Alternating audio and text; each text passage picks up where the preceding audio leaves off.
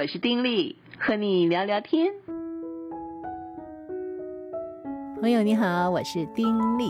嗯，在这一集里聊聊什么呢？嗯，今天在家里翻一些旧的杂志啊，在一个旧的文摘里面，读者文摘啦，又看到一篇文章。这篇文章以前我就有印象，我觉得很有意思的一篇文章。片名是说两个有情郎，哇，有两个有情郎，那是怎么回事呢？我觉得很有意思的一篇文章哎。故事的主角就是这个贝蒂啊。那么，在一九三八年的时候，纳粹德军入侵捷克的前夕，那么贝蒂当时就随着家人逃到匈牙利的首都布达佩斯。那么那时候他大概只有九岁啊。那么在布达佩斯的时候，他在学校里面就认识了一个男生，叫里奇。这个里奇呢是喜爱科学跟音乐的，所以他们两个小朋友啊就处得很好。里奇常常送贝蒂回家，他们两个也无所不谈。因为里奇那时候他们一家人也是在布达佩斯嘛，这是嗯不需解释的，就是这么一回事。然后两个孩子就是算青梅竹马吧，一天天长大。友情就渐渐的演变为爱情，不过呢，在演变成爱情，他们也不过就是十来岁。到了一九四四年的春天，纳粹德军就攻入匈牙利。可是呢，这对小情人啊，哎，就贝蒂只有十六岁啊，他们那时候决定啊，日后一定要长相厮守，而且呢，在他们的脑袋里面啊。就已经商定了结婚计划了啊，就想说，哎呀，以后结婚婚宴就要在布达佩斯的皇家饭店举行。当然，做这些美梦的时候是纳粹德军入侵之前嘛，因为那个时候呢，里奇是饭店里面舞蹈乐团的鼓手，可以想象两个十来岁的孩子啊，去做这样子的一个憧憬美梦啊。到了一九四四年深秋的时候，纳粹德军就拘捕了贝蒂，还有他的妈妈，还有弟弟妹妹，连同另外五千名的匈牙利犹太人呢，他们就被关在一家满是泥泞的砖厂里面，日复一日啊，又冷又淋雨，所以很多人就病得奄奄一息，或者受不了这样子的一种对待哦，就发疯了。到了冬季呢，他们又遭强迫在大雪纷飞当中徒步横越匈牙利，你真的难以想象。我们在某些电影里面有看过这些镜头，就是纳粹那个时候所做的这些的举措，是难以想象的。因此，在这样子的一种近乎就是虐待的这个状况当中，他们艰苦跋涉了六个礼拜，终于就抵达毛特豪森的集中营。幸存者呢，只有五百个人。一开始的时候，他们是捉了大概五千多名，啊，幸存者只有五百人，哦，十分之一的幸存率。而集中营里弥漫着的就是死亡和痛苦的气氛。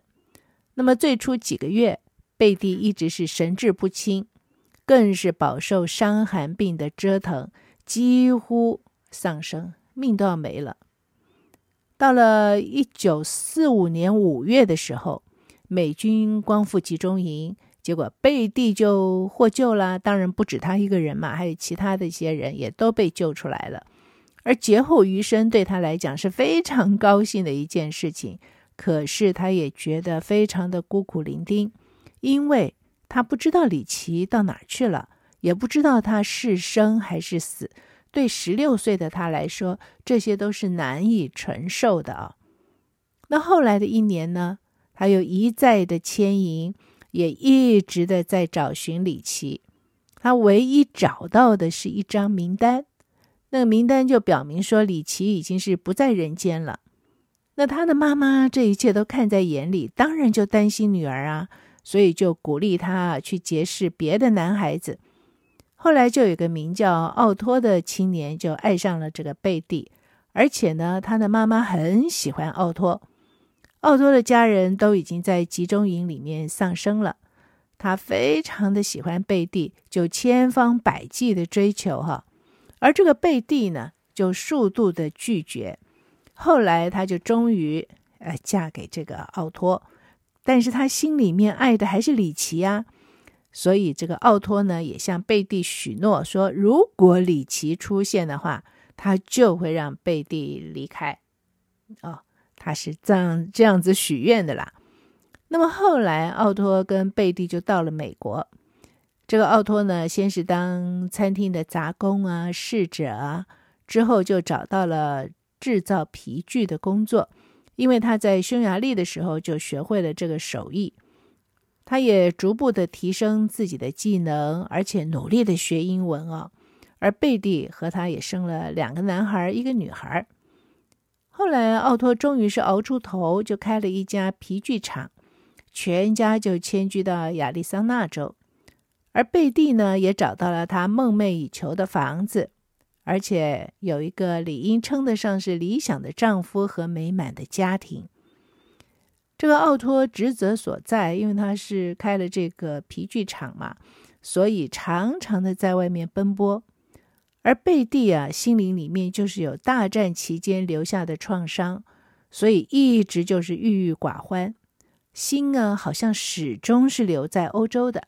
其实对任何人来讲，如果受了这么大的创伤，真的是很难，就是被治愈啊。总是生命当中的一个极大的阴影。你想在那个集中营里面过了那么久，然后周边十分之九的人都过世了，都被折磨死了，哦，这个阴影实在很大。何况在他小的时候，哈，这个豆蔻年华，心里所爱的那个人一直是下落不明。岁月如流啊，后来到了一九七五年的时候。贝蒂的妈妈就想回匈牙利去看看，就希望说女儿陪她一起回去。这两个人就开始筹划，可是没想到的是哦，还没有真正的成型呢，还没有出发，他的妈妈就不幸过世了。对贝蒂来讲，这是非常哀伤的事情啊。不过在哀伤之余，他就决定说，他要实现他妈妈的遗愿，他要代替他的妈妈回匈牙利去。好了，他就到了布达佩斯。第一个礼拜啊，他简直就是没有办法走出所住的旅馆。为什么呢？因为那种不愉快的记忆实在是太强烈了，所有过往的一切就是排山倒海而来啊，所以搞得他根本就不想出那个旅馆，也出不去旅馆。后来呢，这个朋友终于就说服他，无论如何到外面去吃顿晚餐吧。而所选的地方刚刚好。就是皇家饭店，也就是当年他和李奇曾经说好要在那里举行婚宴的地方。晚餐快要吃完的时候，他这个偶尔啊，就抬头往这个餐厅另外一边那么一看，哇！突然就看到一个背影，而他一看到那个背影，就知道没错，那就是李奇，所以他即刻就走过去。碰了碰那个人的手背，说：“我相信我们是认识的。”而那个男人呢，立刻就认出来他是谁，哇！立刻站起来啊，就拥抱他，泪流满面。哎，真的很难想象，几十年没有见，两个人真的不应不知道会变了多少，可是一眼就看出来了。贝蒂看李奇，基本上看到背影，竟然就认出来。我觉得这是不可思议的事情啊。不过那天就是贝蒂在布达佩斯的最后一个晚上，当时候匈牙利还是由共产党统治，所以他也没有办法延长入境签证的期限。那么李奇呢，当天才抵达布达佩斯，他是以科学家的身份参加一个会议，而且发表演讲。所以他们两个只有短短几个小时互道分别以来的经历，而且要决定日后的路向。日后怎么办呢？经过几十年这样子的分离，两个人彼此的心里都有对方。现在重逢，那日后呢？李奇就告诉贝蒂啊，他曾经遭到纳粹德军的拘捕，也关到匈牙利的苦工营。获救之后呢，曾经在欧洲各国去找寻贝蒂。其后，他后来跟他的妈妈就移民加拿大，继续的找寻贝蒂。事实上，他曾经找到过。李奇又告诉他，多年前他曾经在纽约找到贝蒂住的公寓。当时候呢，贝蒂跟奥托刚有了第一个孩子。那李奇按了门铃，一门开门的是奥托。那么奥托本来有答应过贝蒂啊，如果李奇有一天出现的话，他就会退出嘛。可是那天呢、奥托一看到李奇，就立刻打发他走，而且他没有把这件事情告诉贝蒂。我想，对于他来讲，他是真心爱贝蒂，对不对？所以在这个婚姻当中，他实在没有办法忍受这件事情，说，呃，让贝蒂要跟这个，呃，嗯，初恋的情人啊，离开，真的没有办法割舍。其实这个也都可以想象吧。所以呢，即便是找到了，也就是等于没找。那后来李琦就定居美国，也有了妻子，他也有三个孩子。但是这次的相逢，他就恳求贝蒂啊，可不可以离开奥托，跟他一起生活？那天晚上，他们两个人在雨中散步。对贝蒂来讲，他说他看着这个呃李琦啊漂亮的蓝眼睛，就好像看到了当年他们在多瑙河泛舟的那个情景，还有两个人之间的那种绵绵情谊。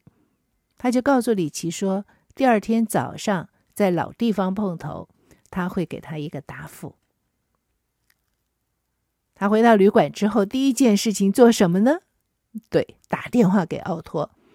当然就要怪他当年欺骗他嘛，竟然隐瞒他这件事情，怎么可以这样子？婚前的事你讲清楚了，那他怎么可以这样子啊？而对方听了之后就哭起来，就恳求贝蒂。原谅他，求他的宽恕。对贝蒂来说呢，他心里面是既痛心又愤怒，啪就把电话给挂了。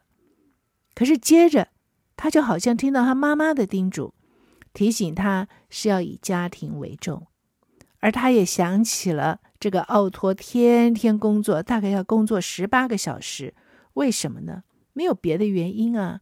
就是因为爱这一家子人嘛，希望让大家都能够活得舒服嘛，不管是妻子或孩子，都希望他们能够活得舒服，所以他拼命拼命的工作。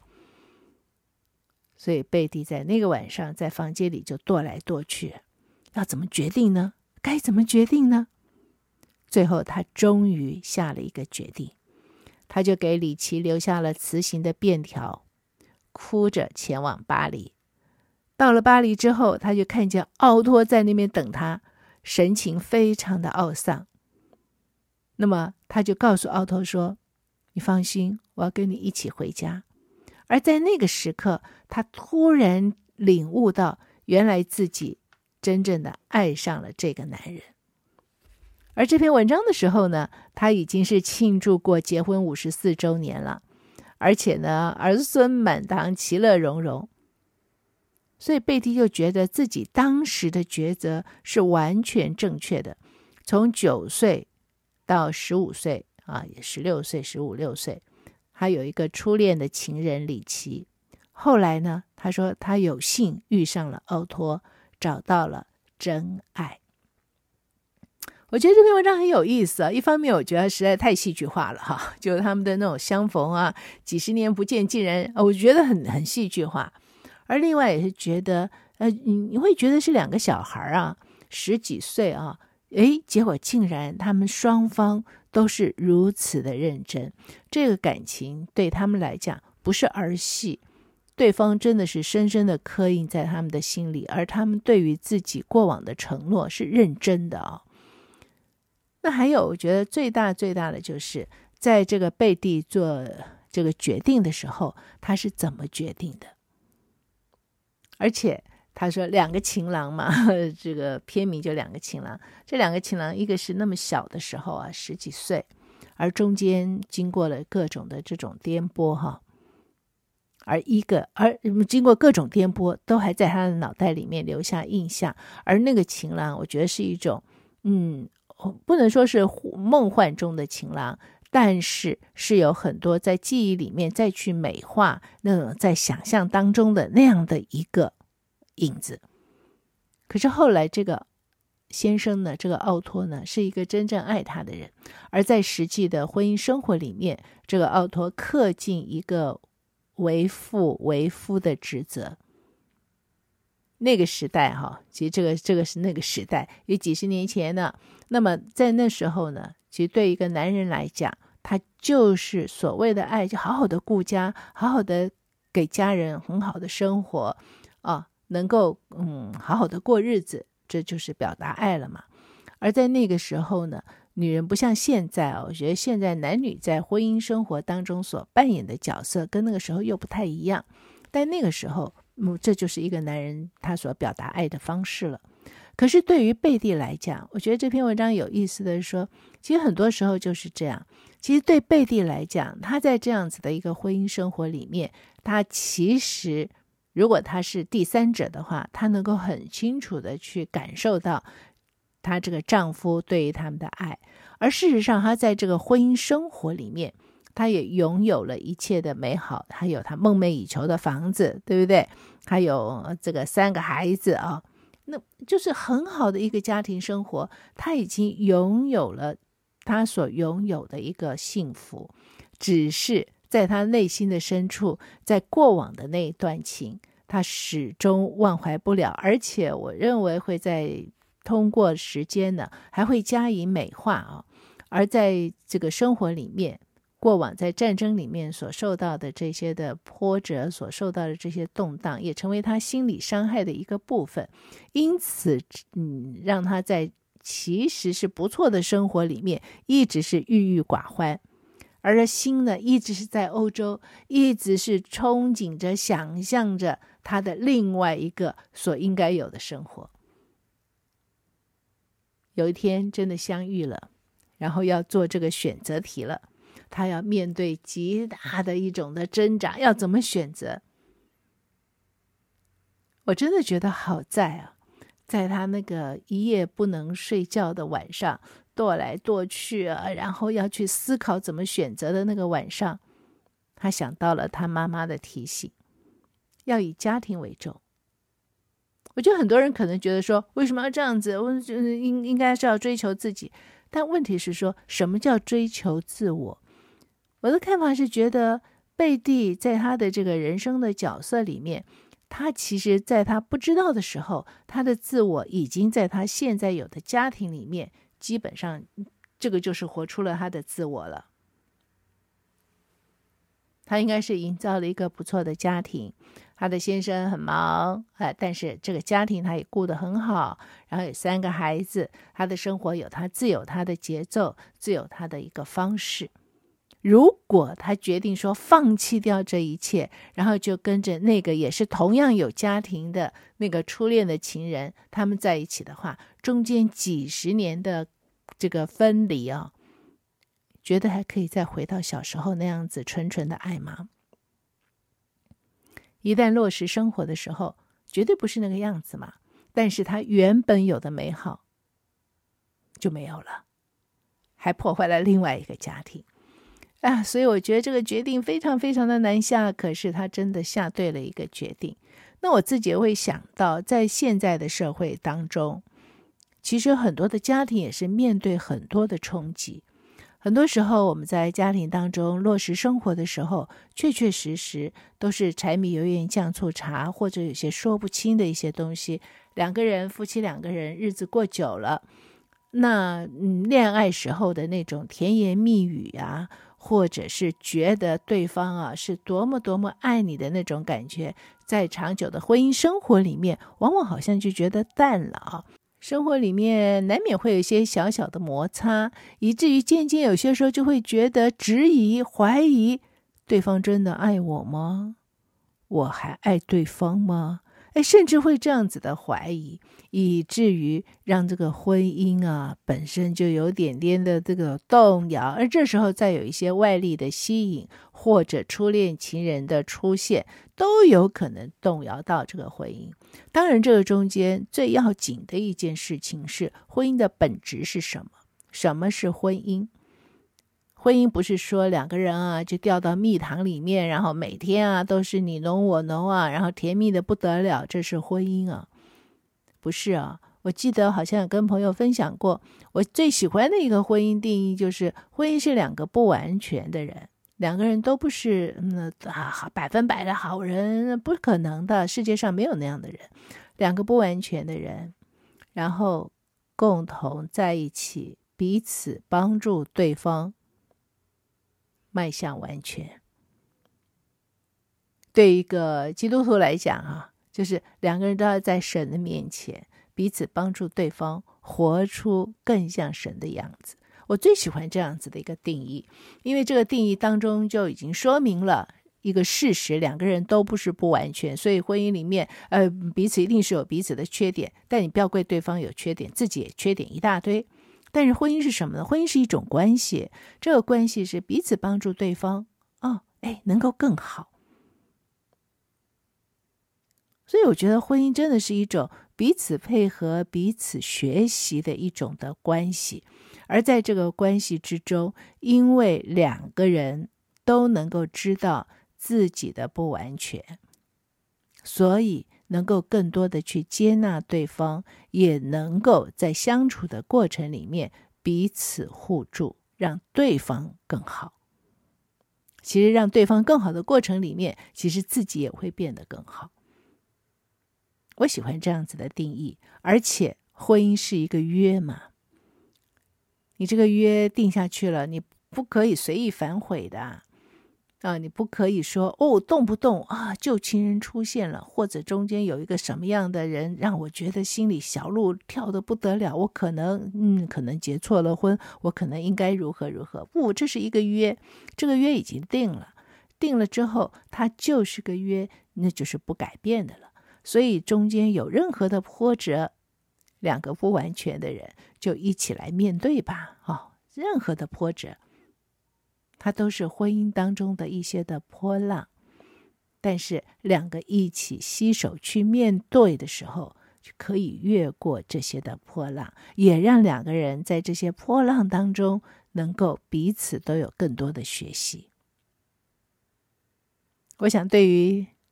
故事的主角贝蒂来说也是如此啊，在这样子的一个戏剧化的遭遇当中，他做了一个决定，而做了这个决定之后，其实他心里面的那个幻梦啊，哎，就是画上了句点嘛。